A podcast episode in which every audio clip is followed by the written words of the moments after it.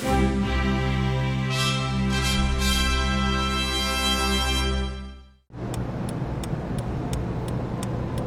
好，我是谭鑫。你是卖保险的吧？我不卖保险，我是提供保险服务的。有什么区别吗？区别很大，就像，比如你想要一本圣经，你只能说请，不能说买，上帝是买不到的。那保险呢，关系到你一生的幸福，幸福是不能买卖的。哎上帝和保险哪跟哪？保险呢，是照顾你生前，上帝管你死后。反正不是生就是死，能不能讲你别的啊？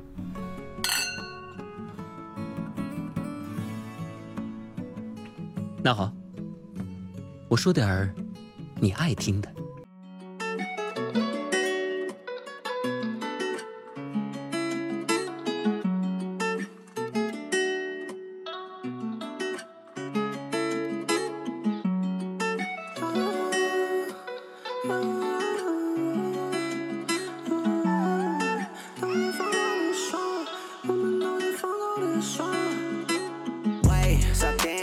几点了？又不提前说，昨天喝到七点多。看他们都在说，第几街都有点火。我就像别家说，走些路手下过走，走些芳草地。我也刚好去，小孩也在芳草地，都在芳草地，我们都在芳草地。要芳草地，说完免去芳草地，走去芳草地耍。电话那头问 Hello，大家好，这里是时差调频，我是你们的凯文。嗯，先说福利啊，福利时间，因为恰逢新年，我们的老朋友又送来了福利——森林先知。呃，这个规则是这样的啊，非常简单。本期节目，如果大家这个在这个评论区啊啊写下你的评论，然后前三名评论的，就是被点赞你的评论前三名的同学呢，会获得森林先知的酒一箱，我们会免费寄给你，你什么都不用做，你只要只需要像平时那样写下你的评论就可以，我们去点赞数最多的前三名。当然，你的评论要写的有意思一点啊，你要是说这个沙发，呃，这种就不算啊，一定是我希望这个评论是听完我们的这期节目之后呢，你的一些想法啊、感想啊、问题啊、啊想了解的东西啊，你把它哎写在评论区，我觉得这个是比较有用的，对，不仅对节目本身有用，而且对其他的听众朋友们也都非常有用，呃，所以呢，希望这样的有效的交流能够听众之间去产生，那就前三名啊。当然，你要你要写什么凯叔好帅这种也不行，不能这个不可以，除非你写个八百字儿的，那那行啊。好，我们的福利时间结束，感谢我们的这个老干爹啊，森林先知继续支持时差调频的节目，非常感谢。哎呀，节目跳票了一段时间哈，调票了一段时间，这个嘿嘿，非常的抱歉，呃，这也不能怪我。因为这个选题这个东西特别折磨人啊！选题大家做内容都知道，选题特别难找，因为你要找那种你又有兴趣，你还不怎么懂，然后你还能找着一个人陪你去去聊这个选题，这就比较难。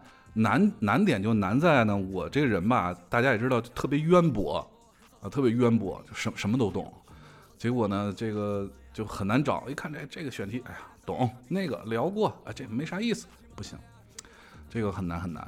结果就在今天下午，我正在想选题的时候，有这么一个人，他自投罗网，啊，他给我带来了一个新的选题，还有新的领域，啊，我们欢迎一下小柯同学。Hello，大家好，我是小柯啊，也是这个你们凯叔的这个好兄弟，高啊中，同学啊，好兄弟，我们是今天。坐在这儿跟大家一起探讨。嗯，哎，为什么要说他自投罗网呢？因为今天我们在交流一些这个有关 social media 的这个问题的时候呢，哎，我突然想起他从事这个行业啊，是保险这个行业。然后保险这个事儿对我来说就是就是完全不懂啊，就是小白，所以我就特别想了解。呃，我也希望把今天这期节目能够涉及到的一些这个知识啊，这个这个学习文化传播给大家。我们先让小柯做一个自我介绍。凭什么你，就是就你凭什么能来我们这么尊贵的电台做嘉宾呢？啊，叫凭什么？做个自我介绍，牛不牛逼？你要是不牛逼，你我现在马上停录啊，然后咱俩撸串儿去。呃，简单跟大家聊一下我自己吧。呃，小柯从事保险行业十七个年头，是中国保险的区经理，呃，RFC 国际认证的财务顾问师，北美的寿险管理师，呃，那有十一年的 IDA 龙奖的这个持续获得者，并且呢是 CIA 五百的黄安集团团队长，呃，应该说在这个行业十七个年头里边积累了大量丰富的知识和经验，所以说，哎，我。不敢说是一定是这个专家大师级，但是呢，聊保险这个领域呢，我觉得还是可以跟大家坐在这儿谈谈心是没问题的啊。你看成吗？就成啊，因为别的我就听不懂，但是一个工作一个行业连干了十七年，我觉得还是挺牛逼的。因为好多人结婚都没有挺过十七年啊，所以能在这个行业深耕十七年。就算这十七年你当的都是这看门大爷，你的门看的都比别人好。哎，你说这婚姻，我觉得咱们哥俩这个婚姻都是挺过了挺住十年，挺住长时间。哎，我我们给我必须给我们两个这个战战队，特别自豪，特别自豪。就大家这个介绍一下背景情况，哎，这算是一个内部梗，因为我们一共有哥五个，对吧？然后这个挨个挨个结的婚。就是一年一个，一年一个，一年一个，那么接下来的，然后我是，你确定要把这个爆料出来？没关系，反正他你没认识他们，嗯，好，就特别特别巧啊，一年一个，一年一个，一年一个，哎，这么接，然后我们就每年都参加婚礼，就特别开心。然后这个顺序，他们离婚的时候也是这个顺序，结婚我是第 我是第四个，你是第五个，对吧？对对吧？然后我记得是。然后离婚，他们也是这个顺序。然后第一对结的离了，第二对结的离，第三对结离了。然后我是第四对，到我这儿的时候，其实我我还挺就挺有自信的，但是我也不焦虑。但是小柯当时比较焦虑，小柯就说：“你一定要挺住，你必须得挺住。”我觉得这就跟个魔咒似的。但是我现在我就感觉你跟夏老师应该说是甜甜蜜蜜。呃，我跟这个咱娇姐也是完全这个。非常棒，我觉得完全没问题啊，完全没问题。因为我我今天我还在群里的啊，听我群里跟大家分享，我就觉得这个婚姻这个东西啊，时间一长了吧，就尤其是人也岁数大了，你就得想这个成本问题。我说的不是那个经济的什么成本，我说的是沟通的成本。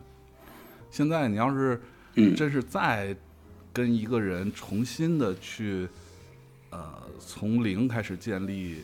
关系，然后沟通磨合，再用个十年、十年、十几年时间，我觉得真扛不住。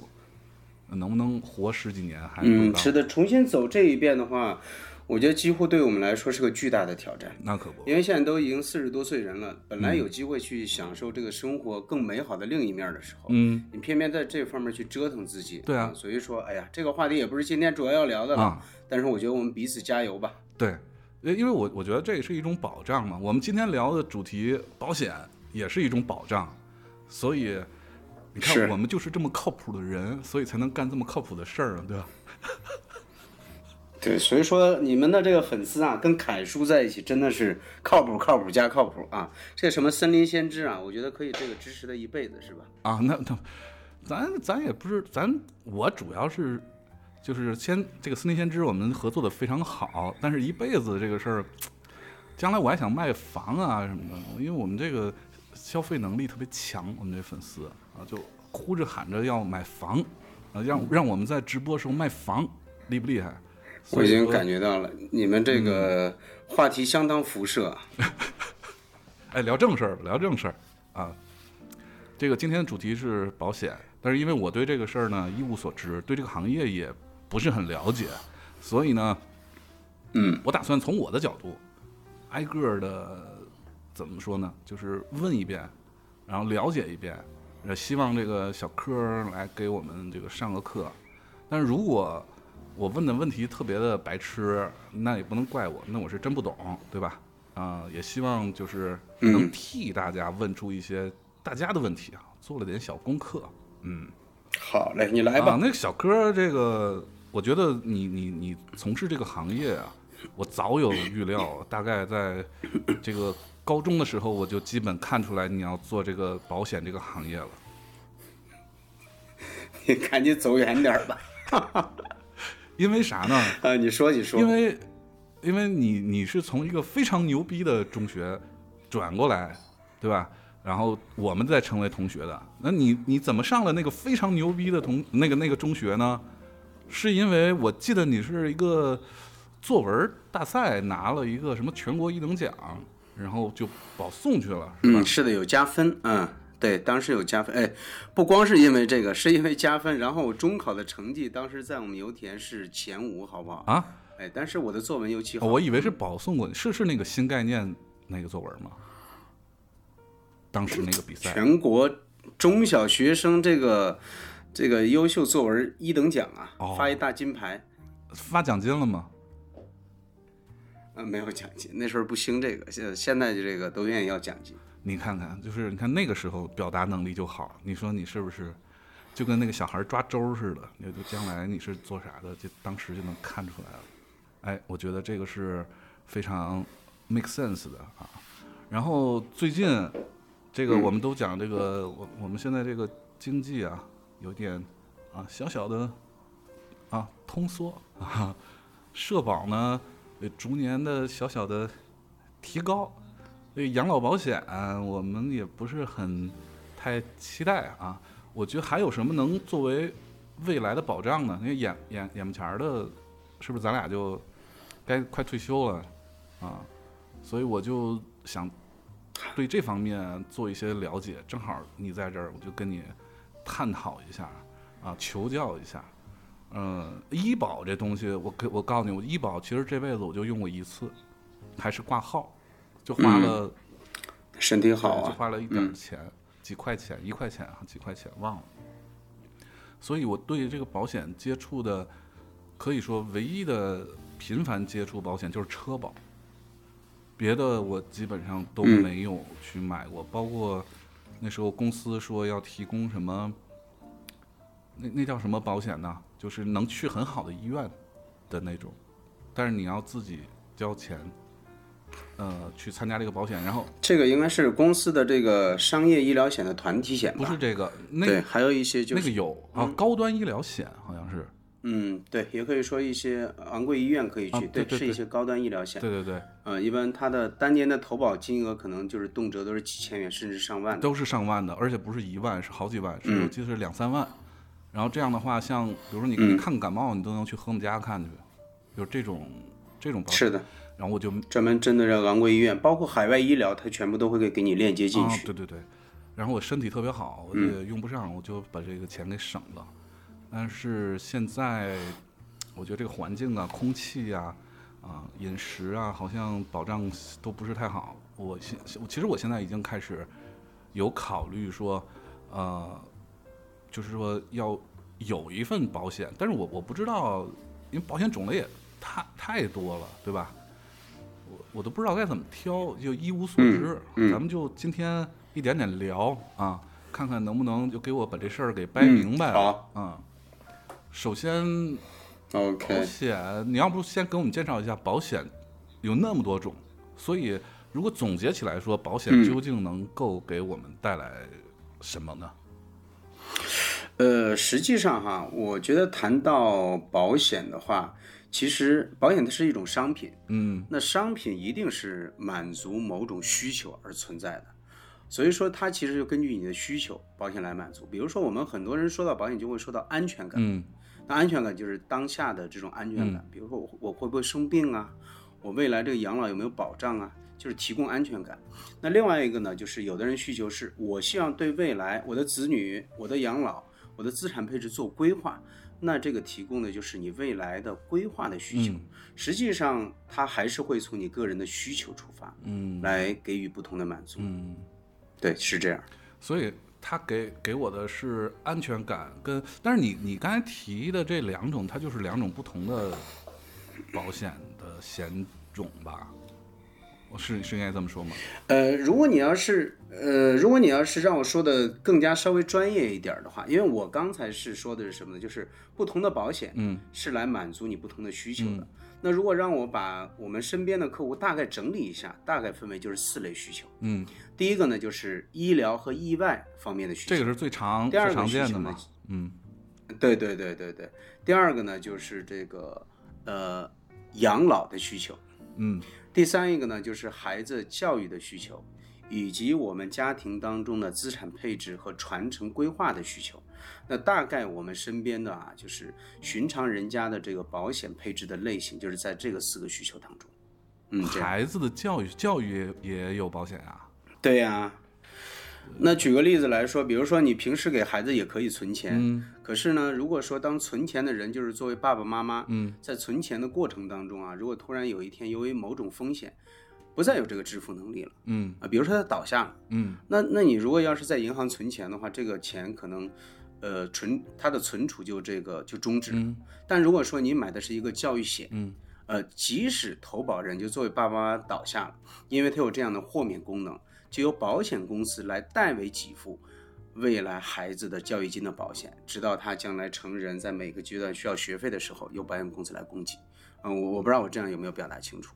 那呃，我很清楚，但我想问的是，那像这种教育险，就比如说，按照我刚才就你说的我来理解，就是比如说我我有一孩子，他打上这个小学吧，嗯从小学开始，嗯每个月我本来计算他的这个呃每个月的教育上的投入，比如说是两千块钱，嗯啊，两千块钱，然后我不管他以后，咱为了简单计算啊，我不管他以后是上中学还是上大学，反正就是这么多年嗯下来，一直就是两千块钱一个月。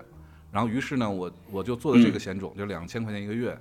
但是在他上高三那年，我倒下了。嗯 我倒、嗯我倒下以后，我就没有办法为他的大学的四年去支付这两千了。但是保险会给我、替我去支付这，是这个意思吗？呃，甚至更多吗实际上跟你理解，呃，实际上跟你理解差不多，只是说呢，保险呢它的这个储备哈就会更早。我举个例子哈，比如说你刚才的说的这种需求哈，我们假设给孩子就是在他从出生的时候就开始做这样的准备，我每年这个存一万块钱，嗯存十年，我打个比方，嗯，这是我给孩子为了将来的生活费存的这十万，但将来随着保险还有一定的收益嘛，那未来它能满足孩子在各个阶段的这个生活费。可是呢，我存到第三年的时候，嗯就是我才存了三万，这个投保人，比如父亲，因为这个意外倒下了，没有机会再交剩下的七万的时候，嗯他就不需要再交这七万块钱了。那这七万块钱呢，就由保险公司代为给付，就视同他缴了十万。那自然到了孩子是初中、高中啊，这个生活每个阶段需要这生活费的时候，他就会定期给付了。那这个就是保险跟其他金融工具最大的区别，因为它保险有一种险种叫这个豁免功能，就是当投保人发生这种风险以后，你后边保费不交了，但是保险的利益就按照当时合同当中的载明的去给付。嗯，我这样是不是有表达清楚？哎，那我我呃，就是说，如果我一直能交，实实际上到第十年的时候，实际上我就是这个钱是它是就结束了，这就不用交了，就不用本来它就是交费交十年的一个合同，如果它指的就是你交费期间、啊、交保费期间发生了某种风险，不能再交后期哦，我明白就是说它保险公没有什么返回这这种说法，只不过我就我我就相当于一直在支付，一直在支付，对吧？连续支付十年，然后他返回的他返回的时间是在他每个特定的时间来需要的，比如说他初中、高中，你说每个每个这个月支付这个两千的时候，啊，他到那时候是他的叫支付期。我们现在探讨的就是说是它存储期，嗯就是存的时候，如果发生风险，我没有机会给十万存够的时候，保险公司来帮你把这十万补齐。那自然到他每个设定的期间该领的时候，他领就是了。哦，也就还能领。我我一直以为这个我就是纯交纯交，然后一直连续给他交十年，交完十年之后，对出我出问题了才有保障，我不出问题就相当于就是直接就交了嘛，就没有返回这一项。我我是这么理解的。那不会，因为教育金的它不会出问题，因为教育金它是以孩子在某个阶段的特定年龄，用某种方式来返还现金的，是这样。哦我我真是一个好客户，就不惦记往回拿钱，都是一门心思想嗯，交但但是你总得这个，你总得先给我生一个小侄儿出来，我才能跟你想教育金的事儿啊。哎，那啊，这省了，省了，嗯 这省了很多，OK，我们继续。嗯然后最后你你说了一个什么来着？刚才第四点，嗯第四点就是，呃，家庭的未来资产的这种哦对对对传承。这这个我呃感觉听起来特别像那个什么家族基金或者呃，就那种感觉的东西，就是异曲同工之妙吧？对，就我把这钱嗯，我存进去，简单的，谁也不能用，嗯。呃，除非触达了某些条件，嗯。比如说我儿子到了这个十八岁，或者是怎么样的条件，他才能或者每个月给他释放一部分，或者给他呃怎么样的那个，特别像这种家族基金，是的，是的，我。嗯，是的，是的，我不知道你还记不记得，咱们小时候就经常看这种美片啊，或者香港片儿，就是一个老头儿，这个他孙子又特别不成器，但是又留了一个信托，留了一笔基金，啊对他必须得结婚，嗯，或者是生孩子，嗯必须得拿到什么，就反正就是各种条件才能，哎，各种条件。呃，为了这个呢，就是跟这个女女女主，然后两个人就是先是呃来假的，嗯最后呢又假戏真做，又又最后，这不就是这个典型的那那些年代的这种片子吗？嗯实际上，它涉及到的就是在，呃，有一定家庭财富的人呢，把这个家庭财富传承的一种方式。嗯。那保险金当中有一类叫保险金信托，就可以达到这样的那。这个是不是有这起点挺高的呀？就是你你看，我之前了解过，像新加坡那边的一个呃家族信托，然后一开始我嗯记得是两千万起吧，然后现在是的现在都已经是嗯涨到了五千万还是几千万起了，就是越来越高了，条件越来越嗯高了，搞不好现在都上亿起了。是的，嗯，对，因为那个是纯家族信托，那通过保险金信托来实现呢，实际上它会这个它的门槛会稍微低一些，基本上是几百万起，呃，就可以能达到这样的门槛。所以说，它会需要说一定是，像像家族信托一样，会交给那个公司管理费吗？嗯，是的，有的那，就是一样的。就是它会经由保险公司的渠道，将来还是会进入到这个信托企业。嗯。呃，只不过保险呢在中间它算是一个媒介，它降低了这个门槛，呃，同时呢，它也会把客户的一些人身的风险这个计算进去，嗯，但是这个如果就是包括这个期节目这个结束之后啊，如果有的朋友这个有有有有具体的这个问题，我觉得可以下来细聊吧。嗯，我因为什么要特别聊这一块儿的，是类似信托、家族信托这种基金，还是因为就是我们的那个粉丝啊，都高净值嗯。到不像话啊，所以说，嗯，你看，都为他们为他们问的，嗯，我我就不用了。贴心呐、嗯，所以刚才介绍这四个全都是保障嘛，用我用用我总结，全是保障和安全感，就是无论是疾病啊、教育啊、信托呀、啊，都是这样的。那么我下一个问题，你可以这样来讲，下一个问题就非常的重要了啊，就为什么保险从业人员都要穿的那么精神？就为为什么都要？哎，你看，我穿，我现在录音，我穿了一个大背心儿，然后你穿的是啥？你穿的是里又有，呃，这这怎么讲？又有 里面又有一件 T 恤啊，外面又有一件马甲，哎呀，嗯精神。呃头发，你看我的头平头，呃 再看你那个头发都是带油的，这为为啥呢？哎呦，我觉得，我觉得你这是个坑啊！你这种精神应该是这个打引号的吧？呃，说实话呢，我觉得其实因为保险行业呢，它是一个金融服务业，嗯因为只要是服务行业，一定要是跟我们客户去打交道。啊，那自然你穿个这个背心儿、这个大裤衩儿、这个拖鞋，你不可能用这样的方式接待客户那。不更亲切吗可是？呢，在我多亲切啊！啊，我们这个背心儿裤衩儿，这又随意又亲切。我们呢，现，嗯，但是亲切有余，但是专业不足啊。因为其实，呃，当然，我觉得不光是你的这个外表了，实际上你的言行、你的专业知识都会向客户传达一种信心。嗯，那其实时至今天呢，我觉得大家已经不是原来的那种你的这个所谓精神，我觉得其实就是。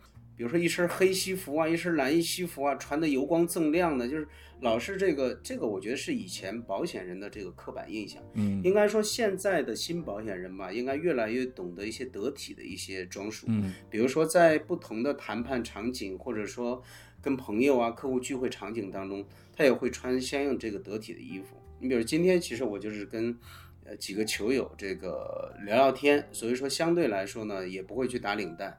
啊，就会是今天大概这样这个装束，所以说我觉得还是以得体、专业，呃，然后在这种言行和形象当中，要向你的身边的朋友和客户去传达一种信心。嗯，我我觉得这点很重要。我到现在领带都不会打，你敢信？我我我嗯，我现在那我领带太厉害了，我领带这个可以完全放在手上打，我教会了无数人，就是把领带放在手上，不用放脖子上打。将来见面我可以这个送你一条领带，帮你打一下。啊，你就教 教会我怎么打就行了，因为我这个还正经跟着视频学了一段时间，结果歪歪扭扭的，然后最后我也是找是什么场合，就有一那时候不老参加各种那个什么圆桌会议乱七八糟的这种，就外面的这种嗯场合，然后为了方便，我就找了一个会打领带的一个同事，然后打好了，我就永远不拆，啊，就到时候用的时候嗯往脖子上一套就行了。你这样的人我见很多，我帮这个有些这个小伙伴打了以后，他真的是三个月、半年都不拆，不拆，然后发现那个领带头上都都腻了，太吓人了。你们这群人，你看我们就是做互联网的，从来都是对吧？哎呀，不行，我我要改变一下形对象。每个行业其实每个行业有每个行业的它的形象。你如果说做互联网，比如像你，如果真的像打领带啊、穿西服，我我觉得完全也是损失了这个行业的，就是这种相对来说这种时尚啊、空间感呐、呃，这种自由感。我我觉得反倒传达的就是哇。这个人一点儿都不像这个 IT 人，一点儿都不像互联网的人。那同样，保险业也是这样的。只是说，我觉得保险业的这个，因为现在随着年龄的下降，素质的这个提高，那更多人更会穿的，其实，呃，这种精神就是一种这种得体、一种舒适啊，这种专业的一种传达的一种打扮这。不是不是你们公司或者是你们这行业强烈要求，就必须每天都得这样才能打卡。呃，公司会有这个着装要求，但是公司也会对大家的着装有越来越更多的这个定义。嗯，好吧，这个也不是重要问题吧？我觉得你今天是不是想从这个我们的这个装束上面挖一个大坑跟，然后抛一个大瓜出来？我告诉你，没有这个东西啊。呃，其实这个装束这个掩盖不了我们这个一身的这种专业的知识和专业的这个技术啊。嗯，好吧。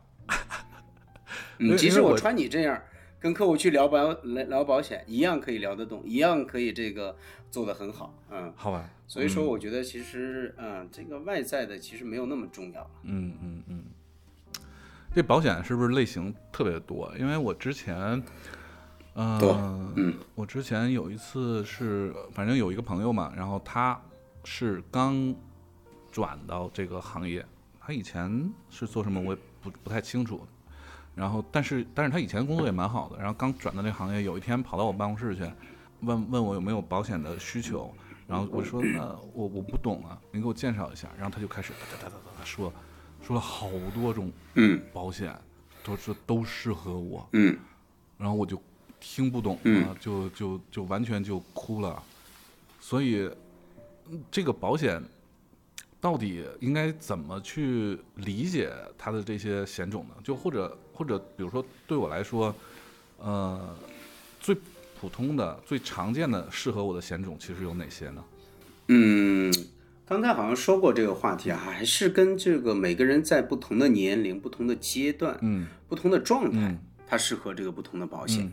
呃，如果说非要说人这个在一生当中配置保险有一个顺序的话，嗯我觉得可能是先要把这种意外、医疗和疾病类的保险嗯放到最前面。嗯呃，因为意外疾病它相对于其他来说的话，它随时有可能发生。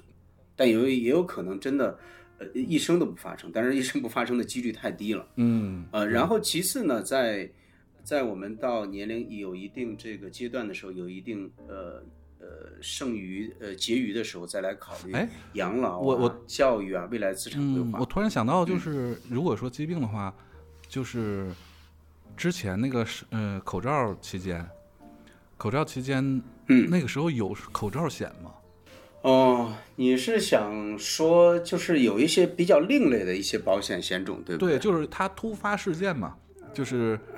就嗯我我不知道啊，就是我就在想，你看我们平时就像你你自你你你自己嗯刚才也说嘛，你不知道这个意外和对吧？嗯明天哪个先来？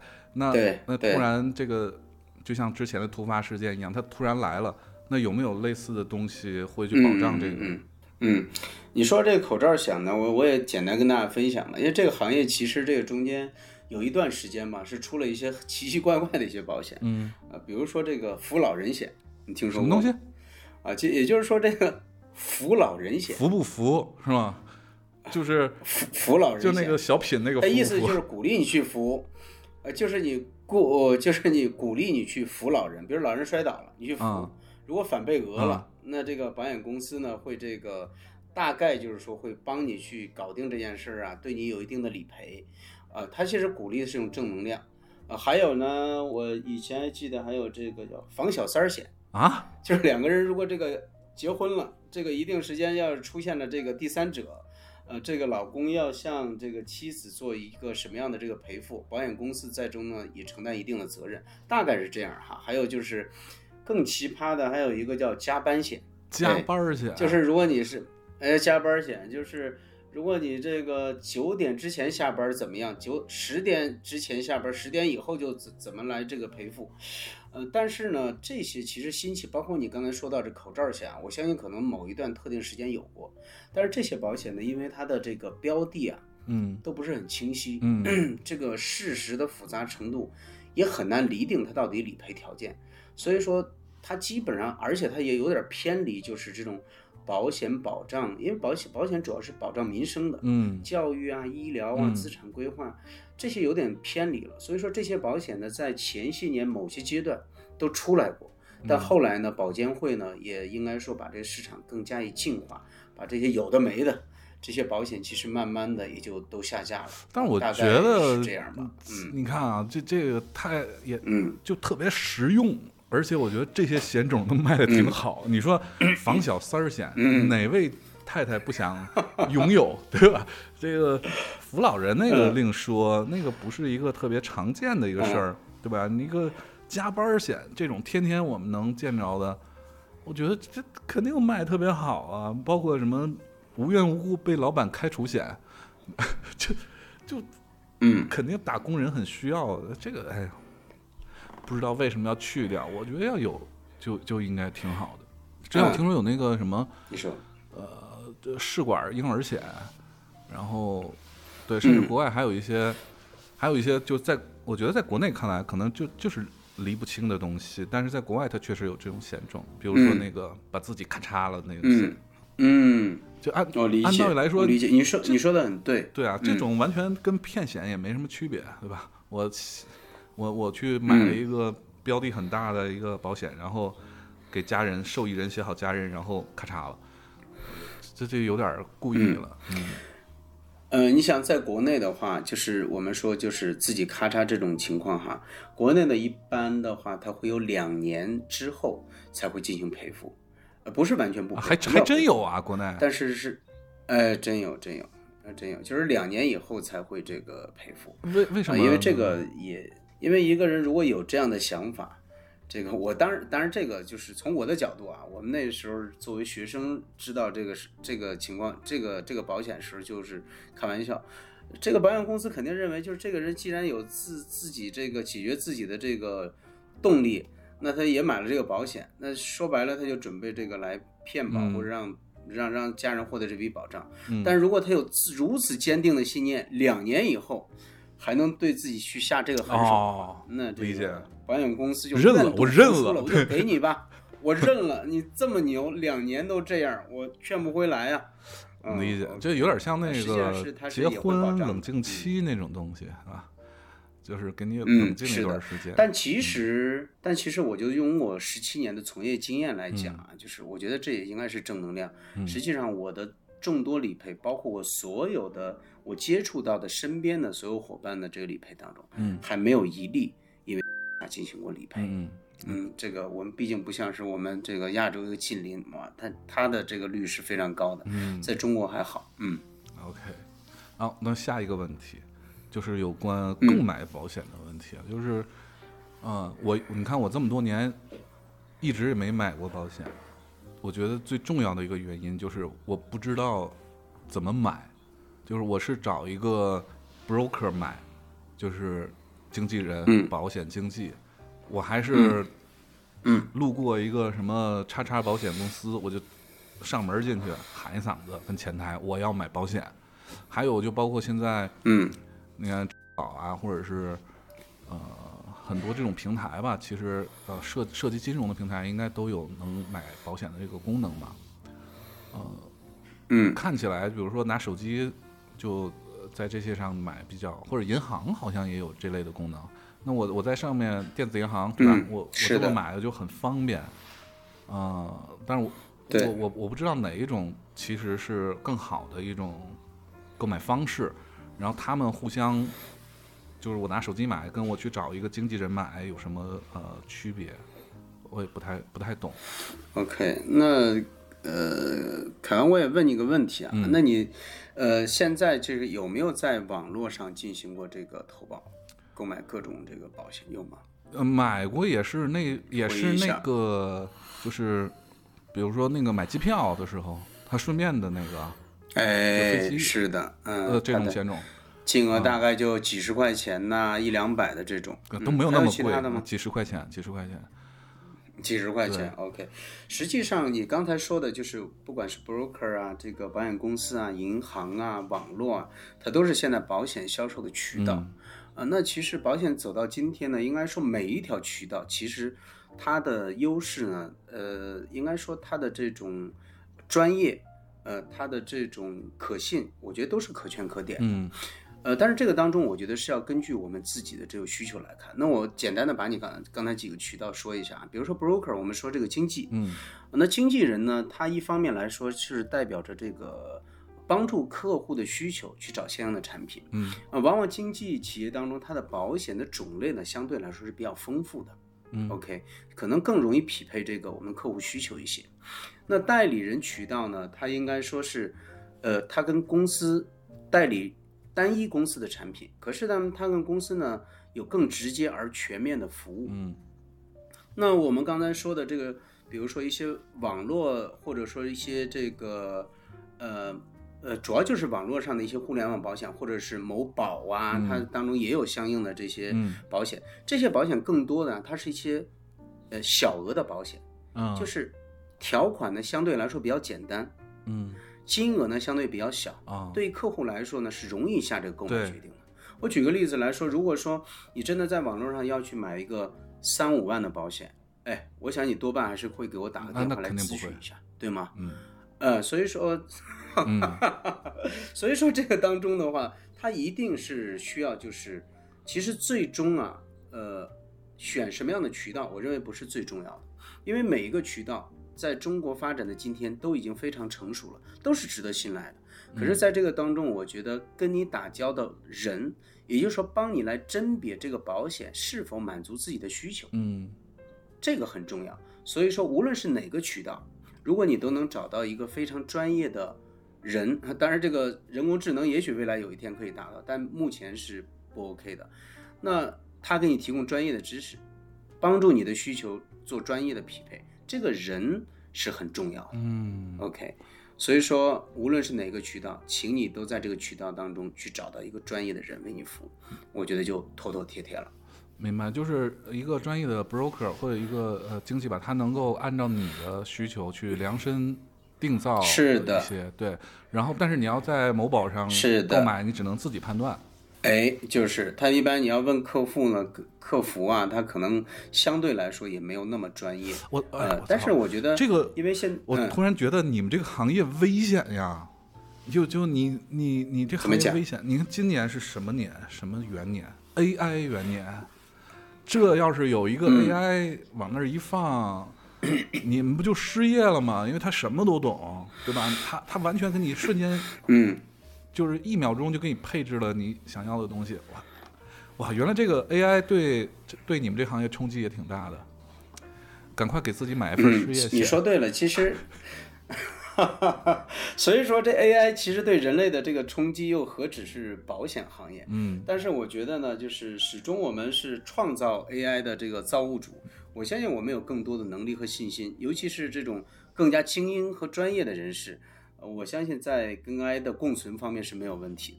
呃应该说还是他的这个驾驭者，好吧？他应该为人类来服务。，OK，哎，我们怎么聊聊这儿来了？你你们这个直播间，你们这个播客真的还是很发散。就是想起什么聊什么嘛，就很正常啊。OK，那既然这个保险经纪人这么重要，然后你又是这个经纪人当中的精英，那么我现在要出题了。好，那假如是我，就是就我本人目前这个状况，然后你给我一个怎样的一个配置推荐呢？嗯、其实现在你这个状况，我肯定是很羡慕的啊，哎就是大家同龄人在这个，哎哎哎，怎么这个这个露露富了吗？哎，没有，这我这状况呃多凄惨，对吧？中年失业 啊，这个岁数也大了。你说我现在再找个互联网公司上班也不可能，人家三十五岁以上就不要，都不要，对吧？我这都都都四十多岁了，那更不要了。然后唯一能剩下的就是目前头发还比较好，啊、身体也比较好，嗯，但是呃，我对未来。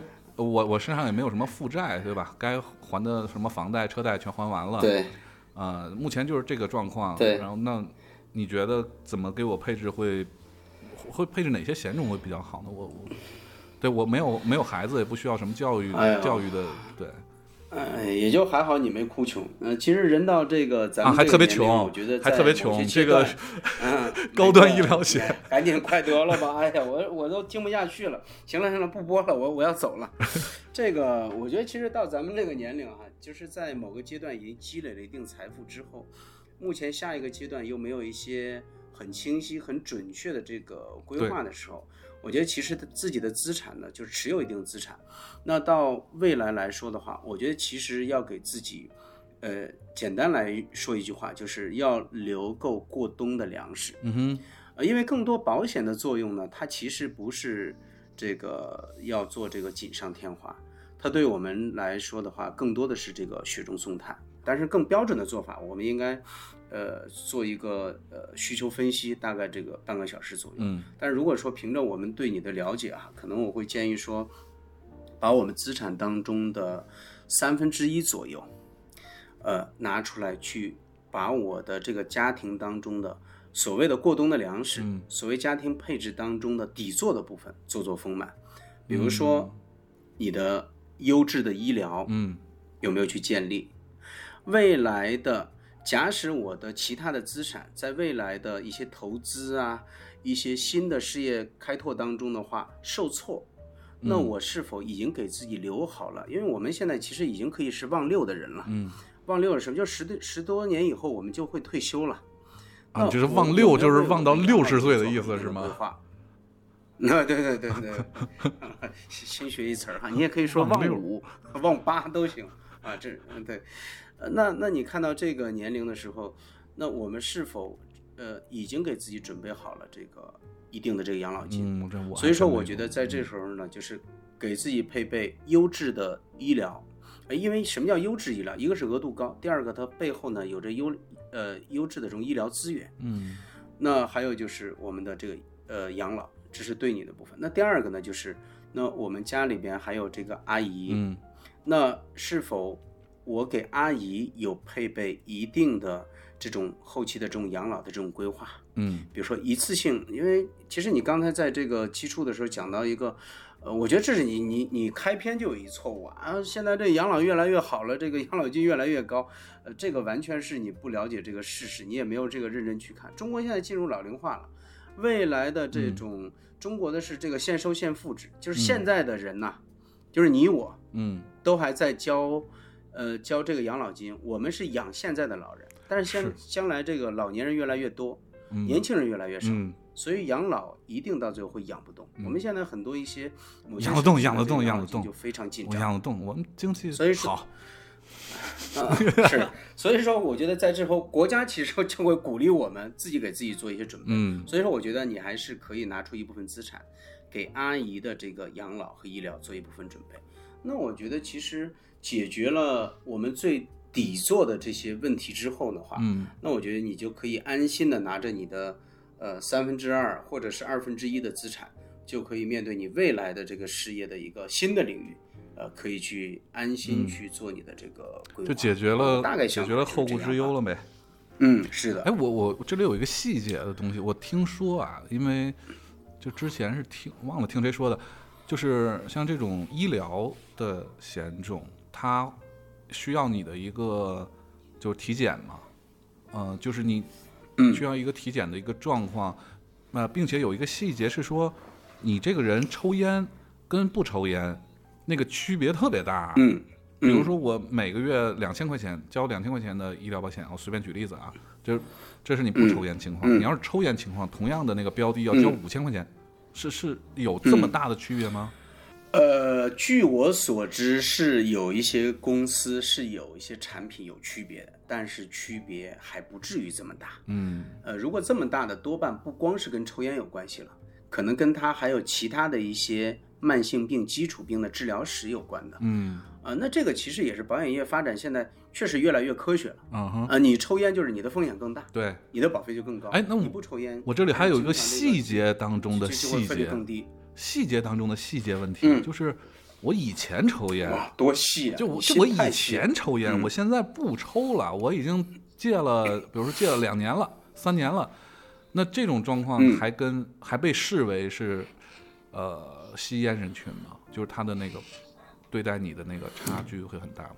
呃，一般呢还是会视为是不吸烟人群，除非嗯呢在过去的吸烟史上已经对你的身体造成了某种这个伤害，啊，就是有明显的否则呢，我发病还是会，认为，是吧？那就不行了。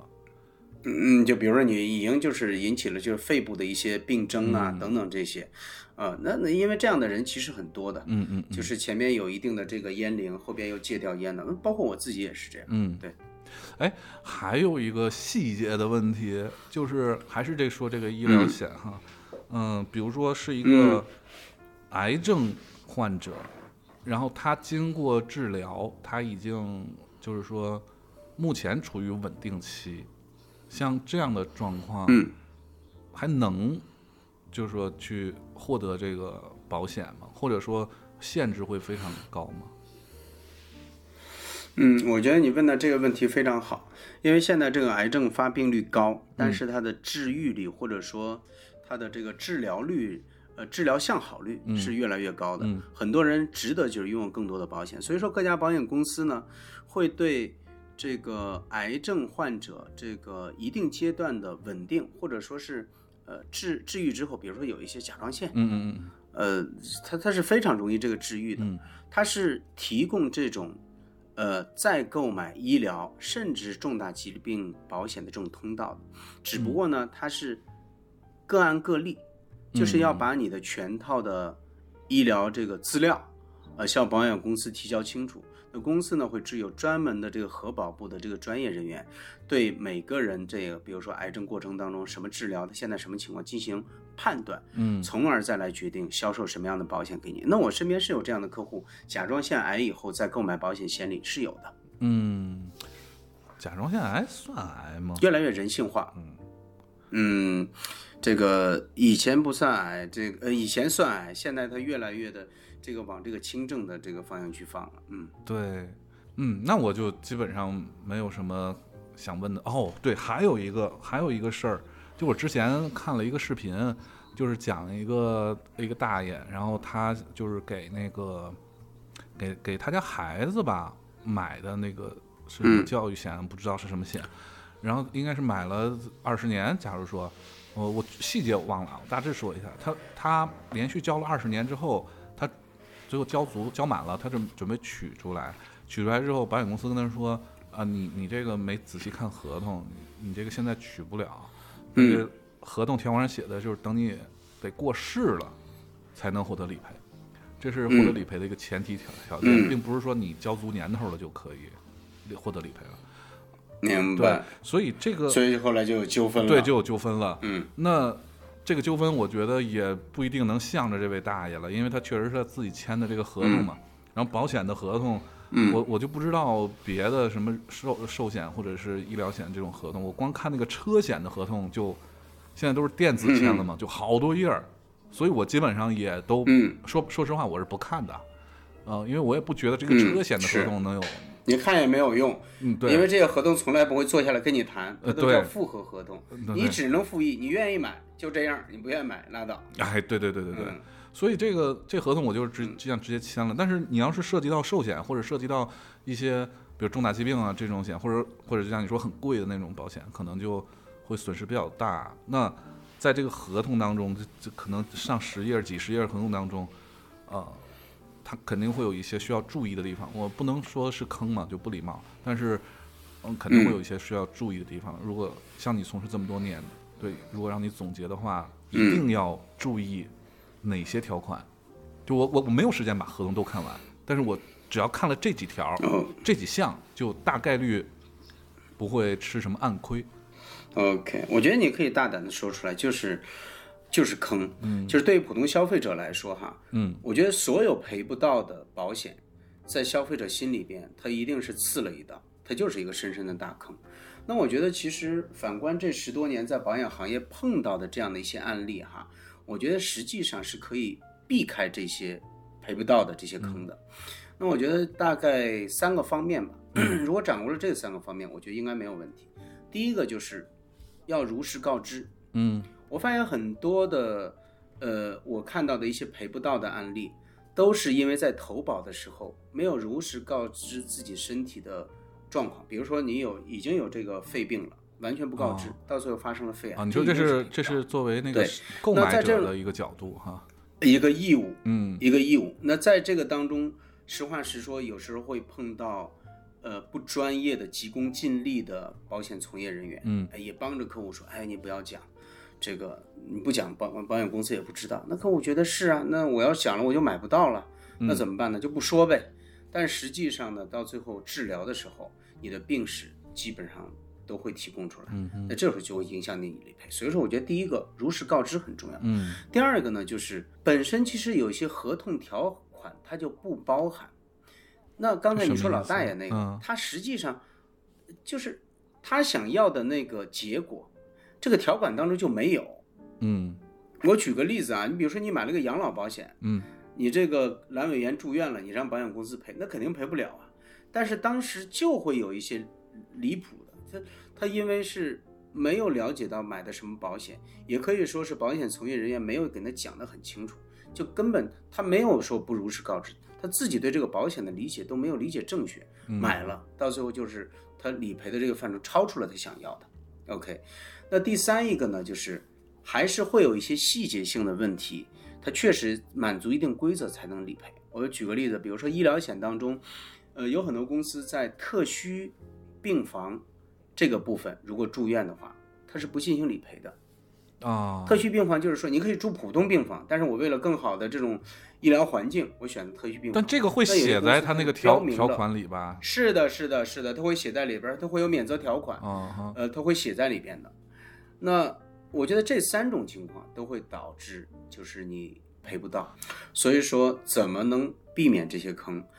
就还是刚才我说的，就是一定在任何渠道当中都找找到那个值得信任的、专业的、诚信的那个人，他会帮你去呃避开这些坑。嗯呃，也如果真的就是该告知的，他也会告知，他绝对不会让你以以这种一种意想不到的方式，到最后理赔上形成困难。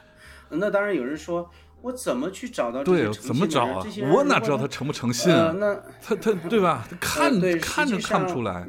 嗯，实际上这些呢，我觉得，呃，他会是你可以他的看他的专业资质，比如说他有没有在这个行业当中考取更多的专业执照，嗯这些是对他的从业的品行是有要求的。第二个呢，就是呃，在行业当中是否获得了更多的一些国际的一些荣誉国内的荣誉和公司的荣誉，因为嗯这些荣誉往往都是跟他的一个呃，比如说他的续保率，嗯跟他的这个在行业当中有无投诉嗯是挂钩的。呃，当然，我觉得，呃，更重要的是每个人呢、因为我们大家都是这个成年人，实际上你在跟某些人在一起这个去呃这个沟通的时候，你也会有这种很直观的感受。嗯他的表达是否严谨，他是否能够在站在你的这个角度帮你去考虑问题。嗯呃我觉得这些当面的交流会有一些感知的。好吧如果大家就是比如说这个，你身边有朋友说，哎，我想知道这个代理人是不是专业，也可以跟我聊一聊，我可以帮你来判断一下他是否正在给你提供一些非常专业的服务，我觉得没有问题。嗯，就比如说你获得曾经获得那些国际的什么认证啊、荣誉啊那些东西，它嗯它其实是整个保险行业通用的，是吧？它它是的必须是得达得到到一个公众认可的嗯，明白了。是的，OK，嗯，哎，就说到这个职业了、从业人员了这一块，儿，我也特别好奇，就是关于保险这个行业。什么人做保险？对，就是怎么能做好是吗？因为我确实在我身边出现了一些，尤其是呃近五年来，反正就是最近的这段时间，出现了一些本身他是怎么说呢？呃，一个在自己行业内还不错的这么一个嗯从业者，然后去转行去做了保险这个行业，而且他呃一一开始还是兼职，有兼职的状况，也有就是完全就专职的状况，所以我我觉得这个行业为什么这么吸引人，我我就我也比较好奇了，就对这一些事儿，所以也有一些想想知道的。那那第一个最想知道的问题就是这个从事保险行业赚钱吗？呃，你感觉我赚钱吗？挺赚钱的。实际上，我觉得在任何一个行业，你比如说你做互联网，嗯你沉淀这五年、十年以上，这个行业都会回馈你的。嗯哼。其实又何止是保险行业？啊、我觉得任何行业都值得你在这个行业去沉淀，成为专家，呃，得到这个行业和这个客户的认可，那这个行业一定会反哺给你的。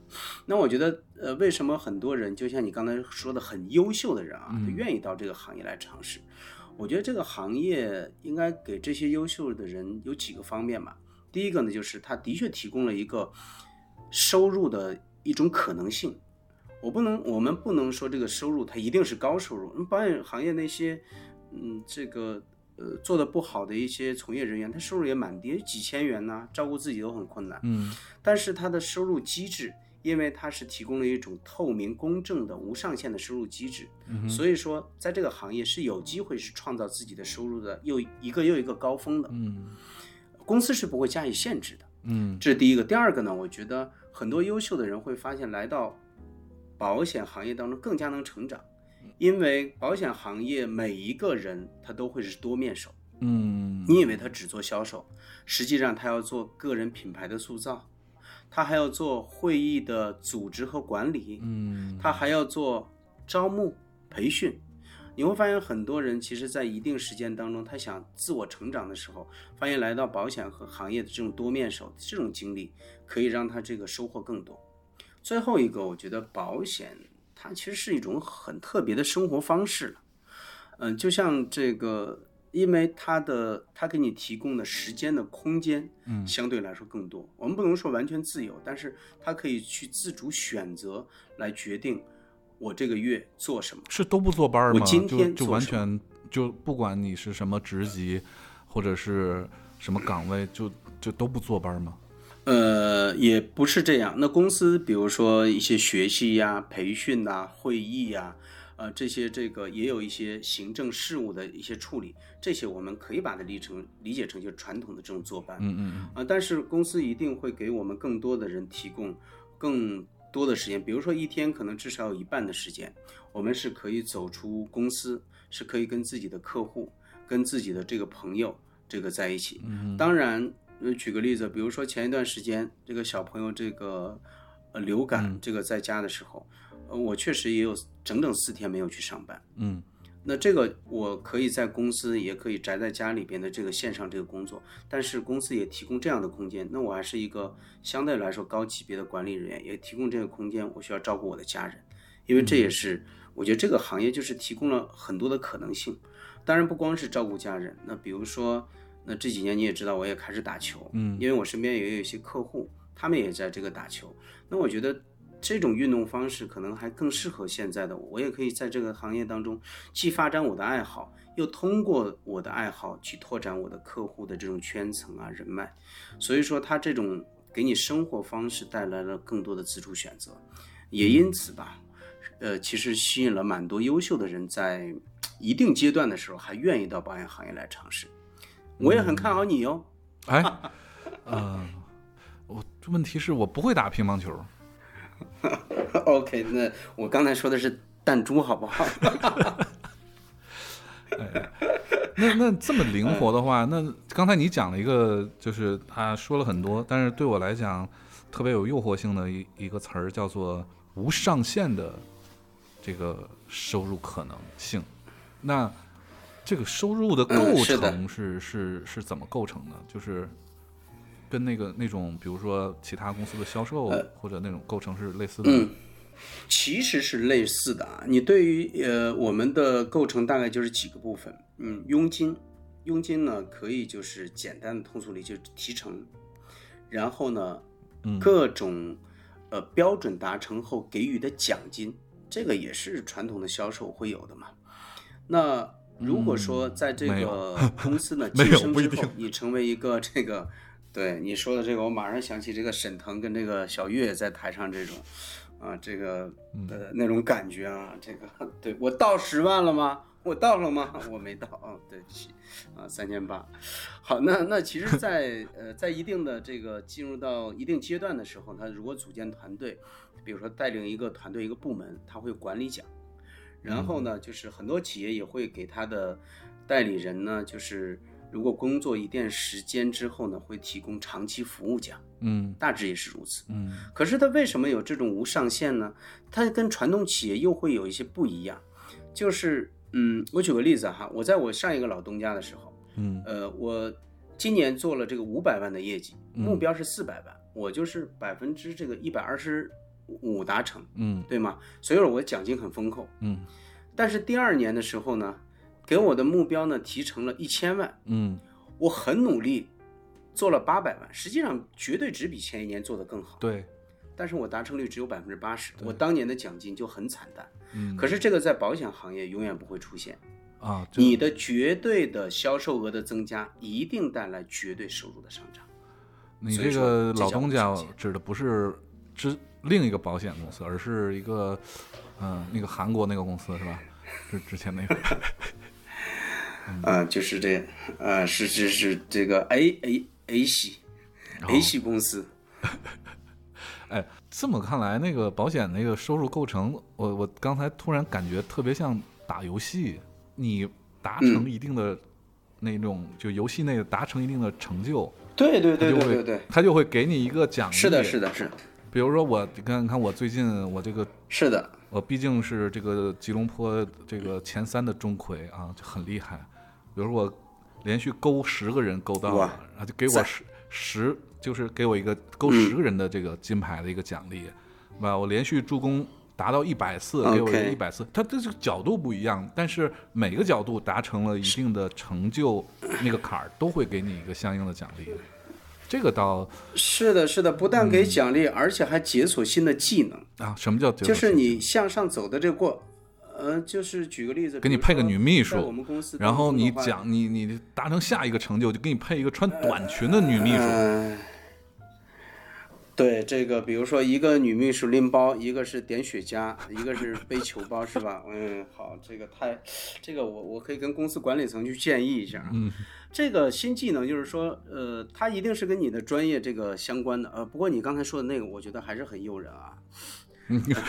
这个。跟你的这个专业一定是相关的。比如说，你达到一定级别之后呢，公司可能提供更加聚焦的一些团队来支持你工作啊。比如说，达到我们公司的一个呃叫高级家办合伙人的时候，它背后就会有一个是有关税务、法律、资产配置的一个我们所谓叫天团的一些专家，嗯，来帮助你去洽谈客户。明白。那这个就是你没有达到这个级别，这个团队不可能是这样为你服务的。嗯呃，所以说不但有更好的收入、更好的奖励，而解锁更多的这种支持、呃技能，呃让你在这个市场上有更好的斩获。这样，对，这个这个我理解，就跟我们这个行业一样，就是你要是做了一个，就全公司可能同时并行的有就有八个八个产品，然后你这个产品是给公司挣钱最多的，那所有的这个呃优先级都在给你，包括中台啊，包括研发呀、包括产品啊，全都在给你。嗯，但是但是对，但是奖励人就只能确实眼巴巴的看着。奖励确实比嗯传统公司或者互联网公司要多多很多。你比如说，我做互联网公司哈，然后，嗯、我今年我产品的我负责的产品的这个销售，呃，这个挣钱说白了就是公司挣钱最多，我可能会得一个这个挣钱方面的这个奖励，呃，但是首先它这个奖励是固定的，就就是就是固定的，就是说不管你挣多少钱，只要你达成目标，就是百分之二十。哦比如说你我们是分那个级是嘛，就是 S、A、B、C 这个级，我最后的完成的是呃结果是达到了 S 级，就是发比如说百分之一百两倍嘛，两倍的这个奖金。然后我要是 A 级就是百分之八十，什么 B 级就是百分之六十，但是他不可能说我完成了呃更多，他会他会给我更多，没了就上限上限就到那儿了，这是其一。其二呢，给了你这个奖金，这个这个销售方面的奖金呢，他就不不太可能再给你一个团队管理优秀团队管理的奖金。但实际上这两个事儿又是又是连着的对吧？你没有一个优秀呃优秀的管理团队的能力，你也不可能达到这么一个成就。是的，是的，像这样，刚才你说这样的奖金，就是在寿险行业当中，它就是 double 的。对，它它它可以累积，嗯其实就是，你举个例子，比如说个人做好了很好的业绩，他一定会拿到很好的佣金，嗯而这个业绩又体现在他自己的业务单位当中，嗯他还可以去，因为业务单位又创造了价值，还可以拿到管理奖金。嗯它其实就是一份这个成绩，两份收入。嗯我也可以爆个料啊，就是在我们的呃我们这个企业当中有一位叫唐英军唐律，他原来就做律师的，嗯呃，曾经在前年吧创造了这个中国保险业最大最大一张保单，这个总交费应该是七个亿吧。五呃，他的收入，嗯，那就是单月收入会有这个千万级的收入。嗯呃，这这个这个应该说是当时一个月的收入可能跑赢了很多这个上市企业，但是这几年疫情比较惨淡哈，这个跑赢了当很多上市企业这个一个季这个创造的这个利润。所以说，你想，如果说没有一个好的机制，呃，当然也有这样的一些收大单的一些神话收入的一些神话，激励着更多的优秀的人来到这个行业。可是来到这个行业的人，你会发现，他又不能仅仅因为钱而活着，他一定是为客户来提供更刚才你你说这个满足他们的需求。这个这个传奇人物叫什么？唐建军，唐迎君啊啊，我听成了唐位建军啊五十多岁的这个优雅女士。我我听唐嗯建军，唐建军不是那个《乡村爱情》里那个谢广坤的扮演者吗？那所以你刚才讲的时候，我脑子里都是谢广坤赚了多少钱。对，谢广坤赚了这些这些钱的话，他一定这个会这个对保险行业更加热爱 啊，他也适合做保险。哎，所以所以这个行业的那个职业发展路径是什么呀？就比如说互联网行业，对吧？你是一个实习生，然后转正，然后做这个产品专员、产品经理、产品总监、副产品副总裁，啊、出去创业去了。就是你你们这个行业的它那个发展路径会会是什么样的？呃，它基本上是两条吧，呃，一条呢，实际上你可以在这个行业就是，呃，做一个 sales，、然后经过非常的努力之后，你还可以做成一个这个大 sales 哎呀，啊，再过了这个很多年以后，你就变成 super sales，变成老 sales 我们会在这个行业叫 high。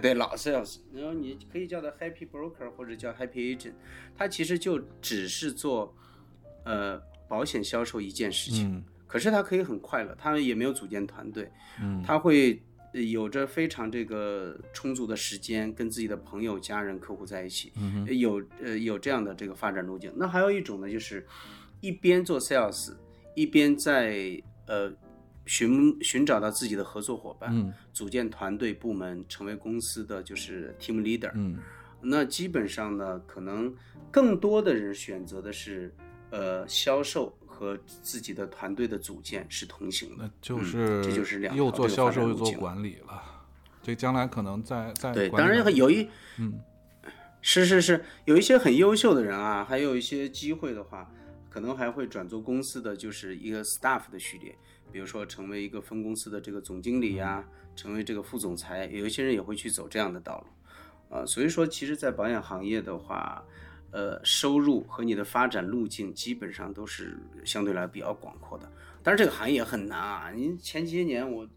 这这个很难受的时候，不还得找你借钱吗？对不对？哎，啊，这个刚刚从业的，哎，还了，还了还了是吗？我我这钱已经还了，哎回忆半天了，回忆半天这事儿就接，对对对对对，接片儿了哈，嗯嗯 嗯，呃，刚才你说那哎个呃，就说到这个人嘛，就是什么样的人其实比较适合从事保险行业呢？就是天选之子，有没有那种天选之子？因为我我之前，呃，我就是之前我遇到的都是都是转过来的，就半道转过来，他已经在本身自己的行业就从事很多年，然后对，转过来，他我还没有见过，比如说应届大学生去做这个事儿。嗯，有应届大学生成功的这个概率稍微会低一点，呃呃，更多的人，我你如果说什么样的人适合呢？我觉得从我的这个经验啊，这个随便说几点吧，就是我的角度来看，第一个呢，就是他是需要有一定的企图心的，嗯因为任何的销售行业，那当然也包括保险销售，实际上还是一个比较辛苦的工作。嗯如果没有一个强烈的要发展、要收入啊、要晋升的这种心，你很容易这个嗯经经受打击，会这个败下阵来。所以说，我觉得企图心要强。这行业不能躺平第二个啊。呢，就是嗯呃躺不平啊。呃，当然，如果说像你这个，我我我很怀疑你在吉隆坡是不是找到什么长期饭票了啊？躺的这么平。啊，你看，根本就这个不回来、啊！你看，你看一脸的这个一脸的这个笑容，我知道这个待会儿是不是旁边就会有一个阿姨走出来给你端一端一碗汤圆儿出来，不是端一碗枸杞 OK，对，这个一碗老酒，今天晚上有用。嗯、哎呦，说哪儿了？对，就是呃，一个呢，就是你又要有企图心；第二个呢，呃我觉得其实你要在你的相应的这个领呃这个地域当中，比如说成都，呃，比如说上海，你还是要有一定的这种人际关系。嗯呃，否则就为什么很多大学生做做的不是特别好？因为他从零做起的话，会更加的这个有挑战。嗯那第三一个呢，我觉得他还是，呃，要有这个，因为金融领域当中，他一定是跟钱要打交道的。我觉得他得有一个长期主义，而且呢，在这个当中，他有有一个呃正直的品行，呃，否则我们会看到最近也看到很多金融系统的一些这个这样那样的人，这个会发生问题。嗯，那保险行业也同样要是跟钱打交道的。对，所以走看小作文一般都是金融系统的呀，什么四大的呀，啊，都是那种花边新闻呐、啊，就打打这个，对，那做互联网的，一般呢就是这个嗑嗑药啊，嗨一下啊，对吧？嗯对，互联网说的你还有什么 方法过来？啊，那个之前找嗯我就是做产品推荐的两位吧，我印象里有两位全是女性，所以这个行业是是嗯女性从事比较多嘛。因为我我之前啊，就是看了个新新闻，最近最近几天新闻说那个保时捷有一个女嗯销冠，一年卖了一百七十辆，嗯然后就受到了这个总部的嘉奖嘛，然后又旅游什么的哈，一年一百七十辆啊，那那可是哇，相当于两天一辆啊，去掉休息日，那相当相他怎么卖的呀？不知道啊。然后我看他确实那个人也比较优秀吧，他首先他好像是一个外语专业毕业的，所以在他面前没有中国客户和外国客户的区别，所以我觉得他本身就应该比嗯别的普通的，比如说不懂外语的销售要多了一大块儿的销售空间、销售人群。你这个人，你应该把他拉到你拉到你这个播客来来采访一下，是，要跟这个粉丝们一起分享，真的是有这个必要。他现在这这个我觉得是算是业内传奇了。对他现在比较火嘛，然后等他的那个肯定采访人很多，等他那个哎慢慢讲，哎，然后好约的时候再约一下。对我我以前我以前也火过，这个其实档期也也很够呛。其实你说什么今天这个临时找我，你知道我排的很满吗？哎呀嗯真是有点臭屁。嗯，啊，怎么可能这么临时呢？嗯，我的问题还没问呢。对对对，说对，我的问题是说，呃，为什么都是女性比较多呢？而且我我遇到的状况就是，我从来没遇到过保时捷女销售，我都是男的，都是男的。我每次合影啊，都是个大是不是这几老爷们儿。年你东南亚待多了，是不是这两年的这个性取向不不，慢慢我这怎么我怎么就遇不到女销售？售呢？那 所以这个行业是不是女性从事会比较多呀？因为我我我发现好多都是什么宝妈呀，什么或者职业女性转型啊，呃，呃医生、嗯护士，呃，以及好像这这这是这个比较多一些。嗯，我觉得还是跟这个传统的社会分工有一定关系，因为毕竟这个女生在这个呃二十多岁开始成家成为妈妈之后啊，在家庭里边承担的角色相对男生还是会多一些，呃，所以说这时候他相对来说会对时间上的这个空间和弹性要求更高一些。我刚前面我们讲过，就是这个行业是给你更多的这种自主选择的空间的。所以说，因为这个时间弹性的这种原因，嗯呃，有一些妈妈转型来保养行业，我觉得这个是占了非常大的一部分比重的。嗯嗯，我觉得刚才当然它不是全部。那比如说我，那我继续把另外一部分说完。当然还有就是这个行业呢，是给了更多的一些女性她一个自我展示的空间。呃，如果你真的去看身边的嗯从事保险的女女孩儿的话，你会发现她很多会发很漂亮的这个朋友圈。当然，那不是她生活的全部。嗯但是呢，那些全部确实也发生在她的生活当中。他们的确可以很漂亮的去参加各种聚会，很很很这个做到一定成业绩之后，跟着公司这个全世界去旅游。我觉得的确很让很多女生这种追求美呀、追求自由啊、追求品质生活啊，在这个行业当中是有这样的机遇的。嗯它比可能传统行业机会更多一些。嗯。嗯，我我认为就是这样。说到这个旅游了，就是你你到底一天都在干嘛？就是一个真实的一个保险人的一天。因为我看你的朋友圈，天天玩儿嗯啊，不是打小白球，就是打篮球，就是要不就是什么免费午餐是什么的活动嘛，就是那种嗯我不知道是慈善这种活动，然后要么就是带着媳妇儿全世界到处飞，然后合影啊玩儿。你你你，我用了二十年的工作时间，我现在才能玩一玩。你这一直在玩儿，你到底每天都在干嘛？你有没有在好好工作啊？这种这个这段可以掐了别播，别让这个老板知道。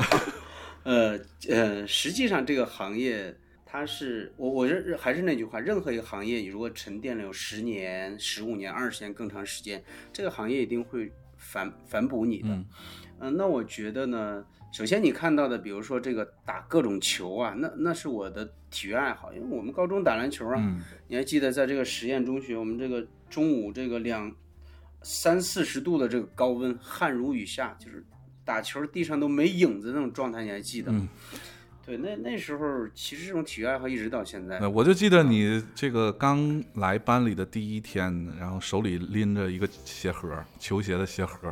嗯，对对，属于大中分，嗯，对属于天津一中回来。郭郭富城头。我们以前一直觉得天津一中回来都是那种，就是典型的那个学习型的那种那种刻板印象嘛。结果一来，头发还是黄的啊、我不知道是染的还是本来就黄。然后大大中分郭富城，然后手里拎着球鞋，特别屌的就走进来，然后问问了一嘴，哎哪儿抽烟？对 对，还默默的在这个楼下的这个拐角抽烟处就遇到了。呃，所以说我觉得其实这个体育啊，这个其实打球也是为了这个能有更好的这个身体去挥霍嘛。嗯就是呃，会会体育爱好是一直有的。那第二个呢，就是其实你看有那么多旅游的机会，我觉得有几乎有一半是保险企业的非常鼓励他的就是一些呃精英的一些成员，给他们去出国去看更多世界的一个机会。嗯呃我相信各种的这种阅历、人文，都会增加一个人的内心的这种丰盛。那回来其实可以更好的从事保险这个行业。嗯那所以说，其实我的时间呢，应该说，如果正常的一天来说的话，一般都是上午的时间，大部分都是在公司处理行政啊、会议啊、培训的这个事情。那呃，很多的时间从这个下午或者是三点钟开始，就可以跟自己身边的这个朋友、客户约在一起讨论工作呀，或者是其他的一些话题，因为它是也是维护客户的这样的一一个过程吧。哦，那我也会碰到那些，呃，就像你说的，愿意转、愿意这个给自己转换赛道的一些人呢，去讨论在保险行业发展机会，啊、所以说我基本上上午呢在公司，下午出去，然后一段时间呢，确实就会公司给我们这个更多的一些旅行啊，这个学习成长的机会，福利，所以看起来就很丰盛了。嗯，明白了。讲个讲几个故事吧嗯，但是你得讲几个故事吧。但是你得，嗯但是你得做得好啊。嗯嗯，OK，你从业说这么多年，什么故事从业这么多年，十十十七年嘛，还是跟客户的故事会一定会比较多嘛？那，你跟公司的这个女助理的故事不是很想听，然后这个跟客户的这个故事有没有让你印象比较深或者很感动的这种客户啊，或者很不讲理的那种客户？因为我我虽然你的那个工作状态呈现出来是比较呃 chill 一点儿的，但是我我觉得你肯定也在这么多年工作当中有无数次就非常有压力的时候，呃，那么在这种客，尤其是客户给一个职场人的反馈，往往是最直接的嘛。嗯、讲两个故事吧，一个是让你最感动的客户和最不讲理的客户，嗯、我们分享给大家听一下。嗯，好，你说不想听这个女助理故事的，但是我不知道，不确定你们这儿这个想不想听你跟这个高中女同学的故事，这个需要的话给点反馈。啊，没办法，也不是现场直播，好吧？这个有需要的话单独再找我。对我们高中上的是男校，呃没有女同学，嗯对，是困男校、困难的学校吗？不是全男生的学校，女生也都很全困难吧男生没有没有女同学，OK，呃 老师都是男的。呃呃，对，这个连这个黑黑板都是男的，就连连男性黑板，连门口大爷看门看门的那个狗都是公的。对这个所有的这个鸡全都会打。哎，你知道咱们高中看门那个大爷名字叫刘德华吗？嗯汪清水唱的倍儿好。嗯来讲故事。呃，我分享一个吧。其实，呃，我觉得最感动的故事，其实一定是，还是真的是挺平凡一个故事。我在二零一三年的时候，呃，对，二零一三年的时候，就是因为朋友这个介绍，呃，跟我讲，他说他经常啊去，呃，有一个修脚店修脚的一个大姐，也是老板，嗯他说这个大姐呢想咨询保险，嗯他说这个小柯你能跑一趟？嗯，因为这个离离这个成都就很远，嗯他这个地方开车大概就二十多公里，这个还经常堵车。然后一听呢，这个其实就是比较小的一张这个 case，嗯呃，但是那时候我觉得我我在这个行业可能一直还是有一个信念，就是不论单子大小，一定是对这个人这个家庭很重要，所以我就去了。那我过过程略去不讲啊，就是最后真的是就是也很快的签了这张保单，也很感谢这个叫刘大姐对我的这个信任。可是这个保单刚刚签了，过了一年的时候，我就嗯接到这个刘大姐的电话，嗯我当时听上去这个声音真的就就不大好，嗯然后他说：“他说小哥，我不知道保险能不能赔。”我心里就咯噔一下，因为那是我人生第一次重大疾病理赔。嗯我说不会，因为这个说是刘大姐，其实就比我大一两岁，两个孩子。嗯这个我当时就赶紧跑到医院，然后后来就知道她是肠癌。哦那那一次这个，他说那一次就是把这个保险应该说前后非常顺利的把三十万赔给他的时候，呃，呃我那去去他们家里的时候，我觉得就是各种状况都不好。原来他住住的房子也是租的房子，就是那时候小门店已经关掉了。去家里的时候去看他的时候，我我觉得他就就就是真的就是很紧的，就是握握着你的手，就就是很感谢。嗯嗯，后来这个他身体状况好的时候，我们打电话说说这个，说小柯，等将来我这个店重新开了，嗯我再给你修脚。嗯呃我当时听这话，我就心里就特别酸的嗯那种，因为因为他确实要休养一段时间。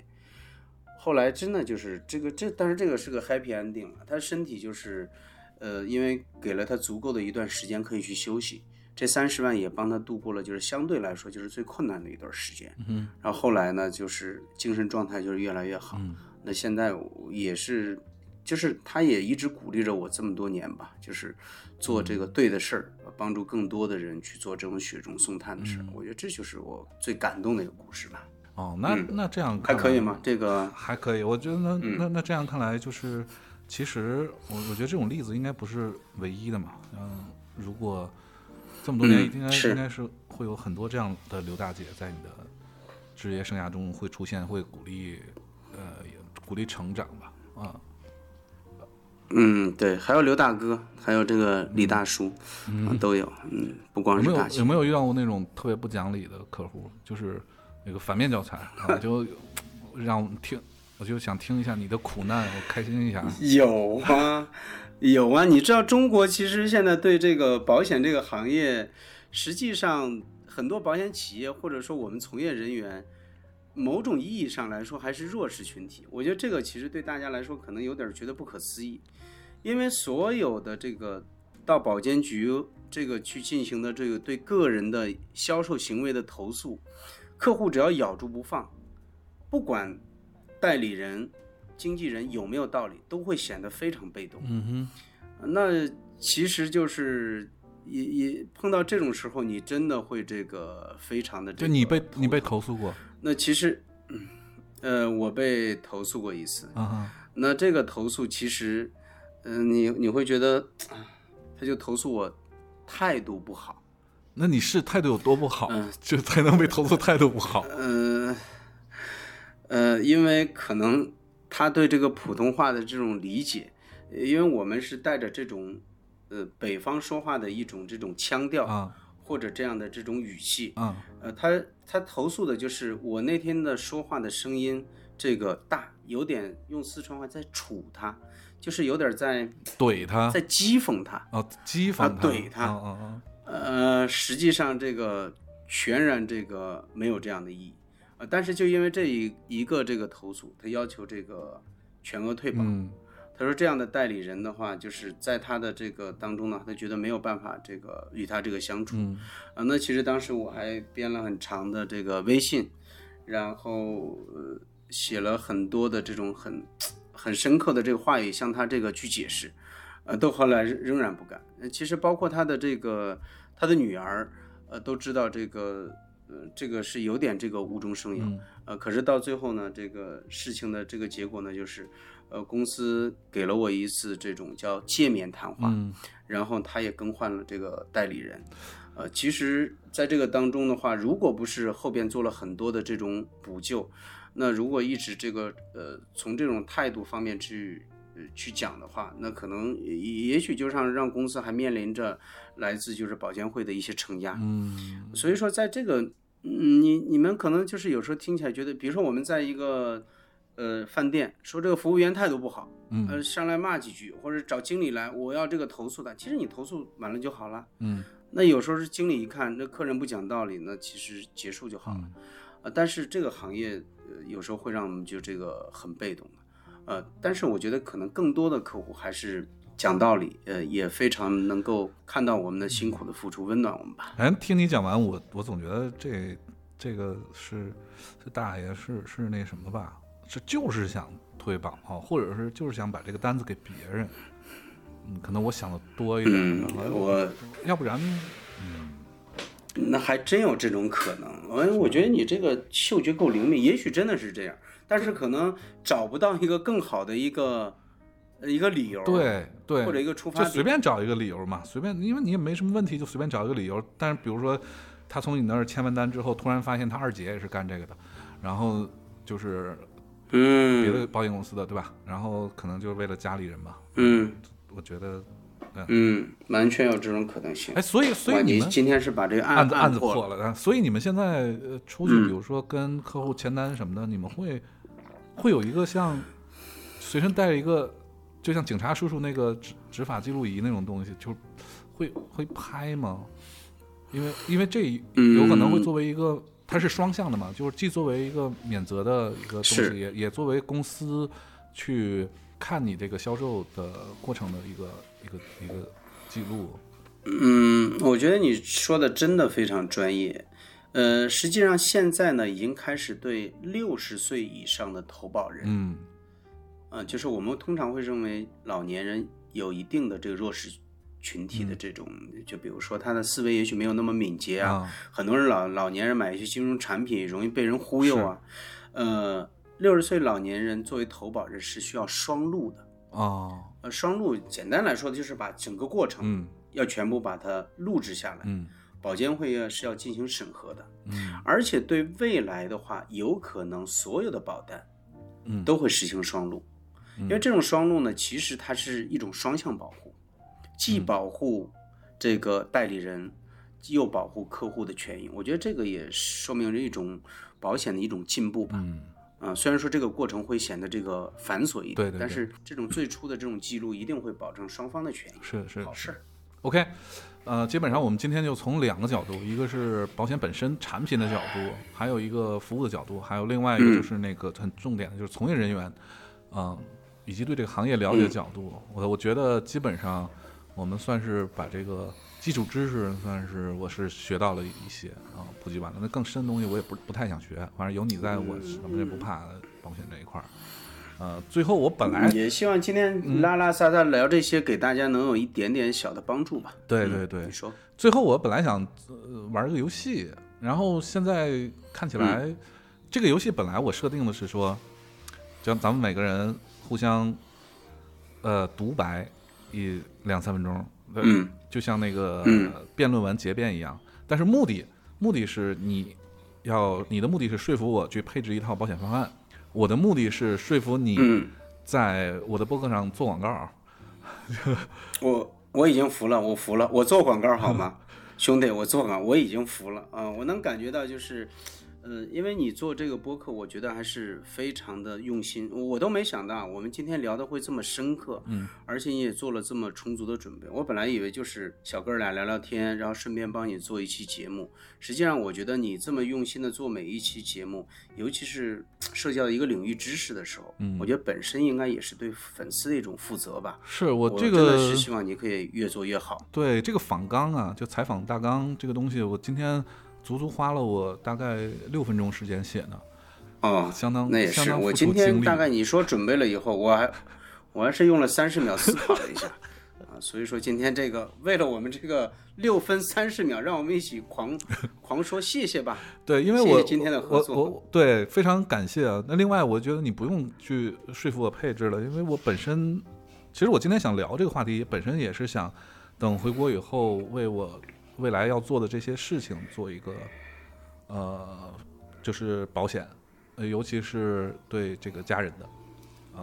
然后至于我说服你在播个广告这这个事儿就特别容易，就是你我你这么说吧，你们你们现嗯，在我都说我服了。就你们现在用的其他那些方式吧，都不好用，就只有播客最好嗯，用。我发现了。对，因为保险，呃，我我是真真对真没想到，就是我们这样的聊天啊，真的是可以碰撞出一些一些故事、一些知识点。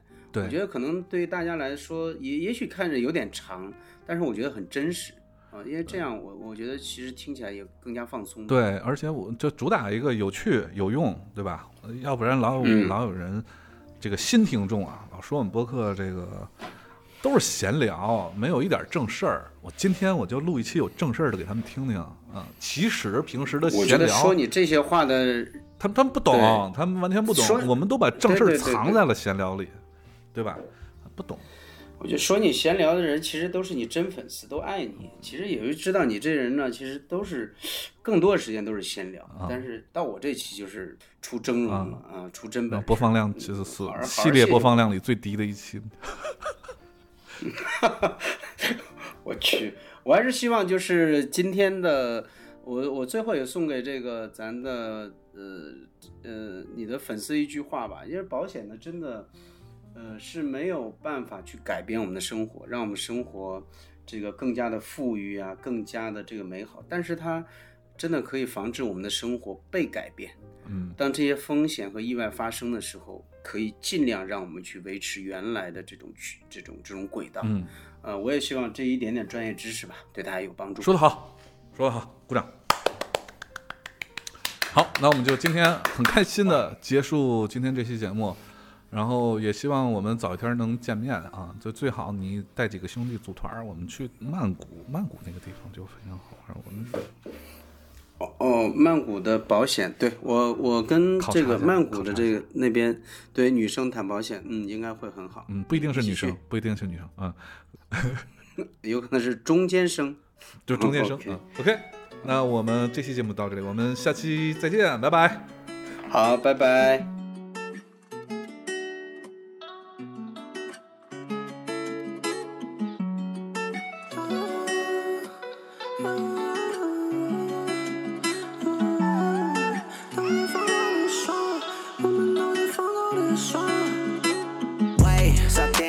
几点了？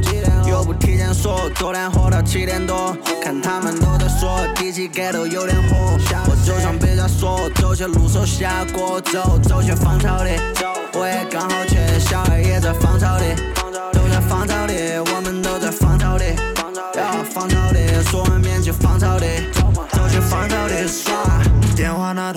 K 在哪儿，我在芳草地耍。昨晚认识的女孩还躺在香格里拉。第七街都说个是妈比莎士比亚还梦。如果你也在筒子里，那么 you gon' see this。推开公司的门，看到小黑，他面色有点憔悴，肯定昨晚又去消费了。我在一旁抽烟，听他描绘，描绘着他的宝贝和这个如何帮他搭配合。第二轮我在耍，要我啷个回家？不要慌，反正火还没得烧，没嘛。高手的逍遥，就会被小儿给困扰。这玩意仔细想，转弯乌鸦的炫耀，还没开窗怎么转我的